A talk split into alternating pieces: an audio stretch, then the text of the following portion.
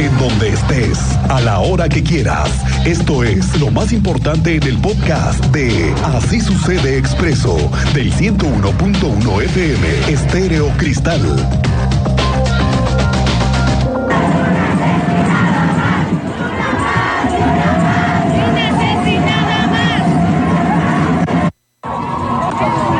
Unas 20 mil mujeres, ¿sí? Una participación de al menos 20 mil mujeres. Así se llevó a cabo por quinto año consecutivo la ya tradicional marcha del 8M en diversas calles del centro histórico de la ciudad. Con motivo del Día Internacional de la Mujer, un día de lucha, de resistencia por y para las femeninas. Desde las 4 de la tarde comenzaron a arribar a la Alameda Hidalgo las miles de participantes a esta marcha convocada todas a las calles y que además por varios colectivos feministas fue organizadas, entre ellos Feminismo para Todas, Casa Violeta, Sueño de Arrabal. Después de una hora de recorrido por Avenida Zaragoza y Corregidora, el nutrido contingente llegó a Plaza Constitución, afortunadamente sin mayores incidentes.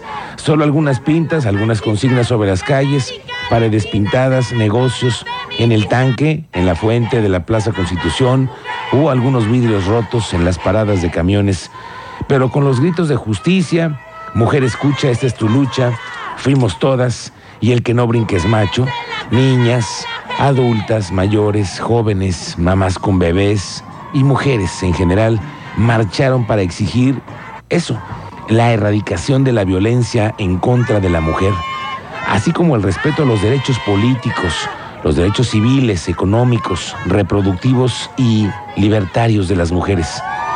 Al llegar a Plaza Constitución, los colectivos feministas hicieron la lectura de un pronunciamiento, hubo performance, se presentó Prani Esponda, cantante feminista de éxitos como Fuimos Todas, y esto fue parte de ello.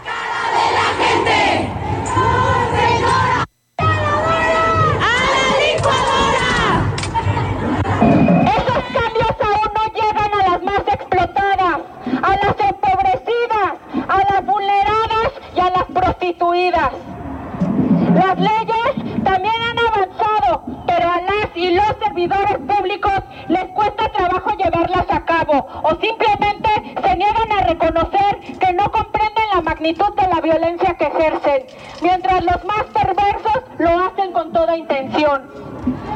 No existen espacios que atiendan con ética y empatía nuestras necesidades básicas que nos garanticen una vida libre de violencia machista.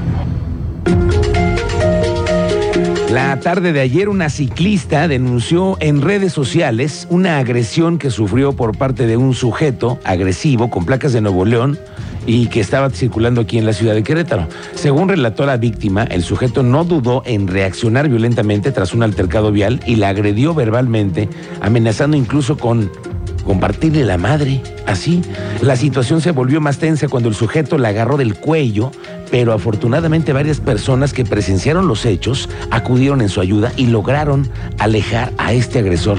Después, una patrulla que pasaba por la zona pudo detener al agresor y después trasladar a la víctima a la fiscalía para que iniciara su denuncia. Y así la ciclista señaló que esta situación que ocurrió, por cierto, antes del 8M no solamente fue por violencia por ser ciclista, dice ella que también fue por ser mujer. La información que reporta la Secretaría de Gobierno es que la protesta de ayer, la manifestación, la marcha con motivo del Día Internacional de la Mujer fue una, participación de 20 mil mujeres que salieron de diferentes puntos al centro de la ciudad y nos reportan un saldo blanco. Oiga, hablando de mujeres, le tengo malas noticias. En las últimas horas, dos mujeres han perdido la vida y tú conoces ambos casos. Teniente Mérida, ¿cómo te va? Muy buenas tardes.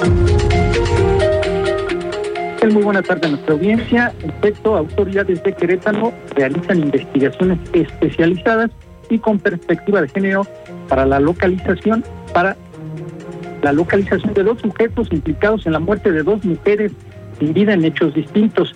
Uno fue en Amascala, el Marqués, les dimos parte y acaba de informar la Fiscalía General del Estado que ya cuenta con orden de aprehensión con el sujeto que podría estar probablemente identificado en esta muerte en Namascal del Marqués y hoy por la madrugada en Carrillo Puerto durante una riña el, caso de una mujer sin vida, también ha señalado la autoridad que ya tiene identificado en este caso al probable responsable. Ya nada estamos a la espera de que se cumplimente la orden de atención en el primer caso de Macala y en este otro que se logre la localización y así también solicitar la respectiva orden de aprehensión.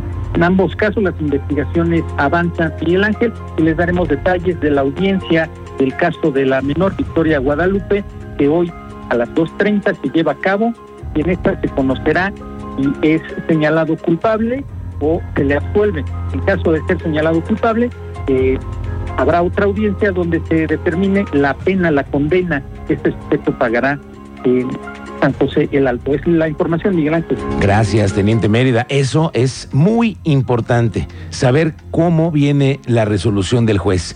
Esto se va a dar en las próximas horas. Podríamos tener hoy, antes de que termine el programa, la eh, determinación del juez sobre si es culpable que es lo más probable, que vendrá por la culpabilidad.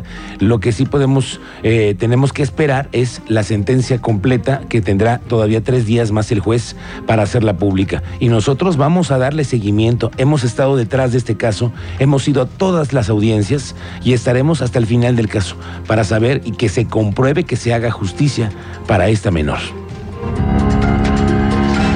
Oiga, Querétaro se ha caracterizado por ser un estado que tiene muchas conexiones y ahora que, por ejemplo, se han construido nuevos hospitales, ya ve que, por ejemplo, está el nuevo Hospital Ángeles acá en Centro Sur, no sé si ya pasó por usted allá afuera, está el nuevo eh, Hospital Ángeles que se abre ya en unas semanas y me dicen que es uno de los más novedosos del mundo, ¿eh? los equipos que llegan a tener ahí.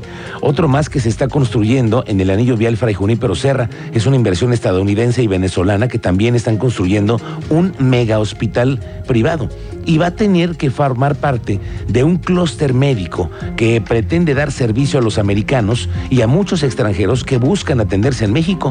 Y fíjese que Querétaro es una oportunidad. Hoy el alcalde en tu calle, Luis Nava, dio este anuncio. Tú sabes más, Alejandro Payán, ¿cómo te va? Muy buenas tardes. ¿Qué tal, Miguel Ángel? Muy buenas tardes. Efectivamente, el presidente municipal de Querétaro, Luis Nava, presentó el día de hoy operadores turísticos del país y del extranjero el clúster médico de turismo de salud Querétaro Global Healthcare, que busca proyectar a Querétaro como una ciudad donde la gente pueda recibir servicios de salud y calidad a mejores precios. Explicó que este programa busca coordinar a los distintos servicios médicos y turísticos de la más alta calidad para ofrecer a los nacionales y extranjeros atractivos paquetes comerciales que incorporen procedimientos y tratamientos médicos y de bienestar, es decir, del wellness, combinados experiencias turísticas para posicionar a Querétaro como un destino destacado de turismo de salud, generando mayor derrama económica en la capital. Si te parece escuchemos la explicación que da el alcalde Luis Nava. En Querétaro tenemos todo lo necesario para competir con otros destinos nacionales e internacionales de este turismo que además está en auge. En términos de conectividad y servicios, contamos con una ubicación privilegiada en el centro del país, con infraestructura carretera y una gran conectividad aérea. Tenemos además una importante oferta cultural y gastronómica que puede brindar al visitante una experiencia completa. Con la implementación de esta estrategia, seguimos con la reactivación de la economía desde el sector turismo para que las familias vivan mejor en Querétaro, en este Querétaro que tanto queremos.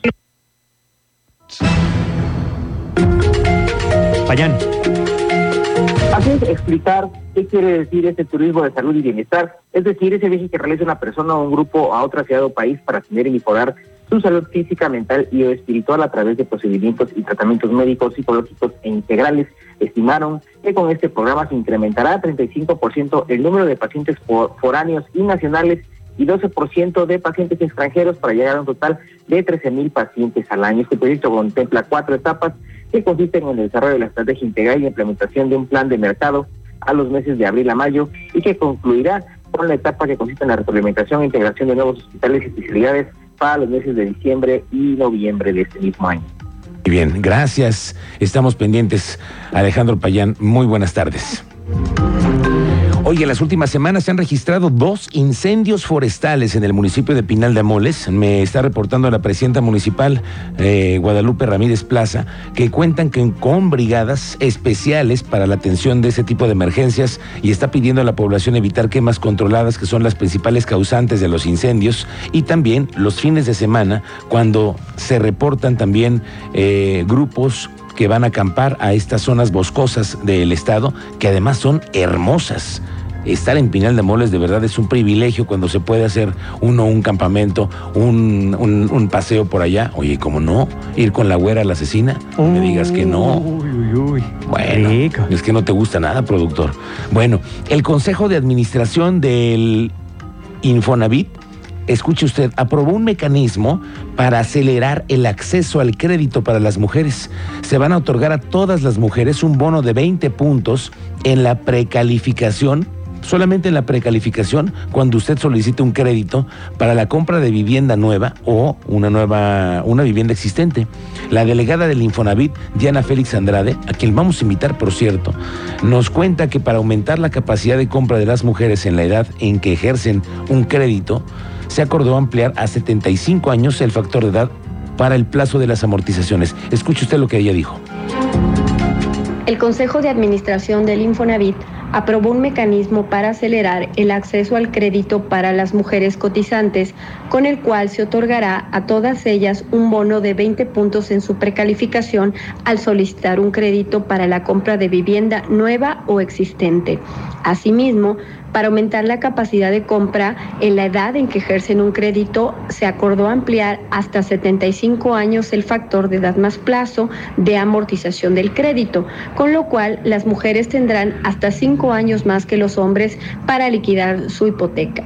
Estas acciones se llevan a cabo con el objetivo de facilitar el otorgamiento de crédito a las mujeres, reconociendo los desafíos que enfrentan a causa de las diferencias estructurales en su incorporación al laboral y está previsto que arranque la operación a finales de este año.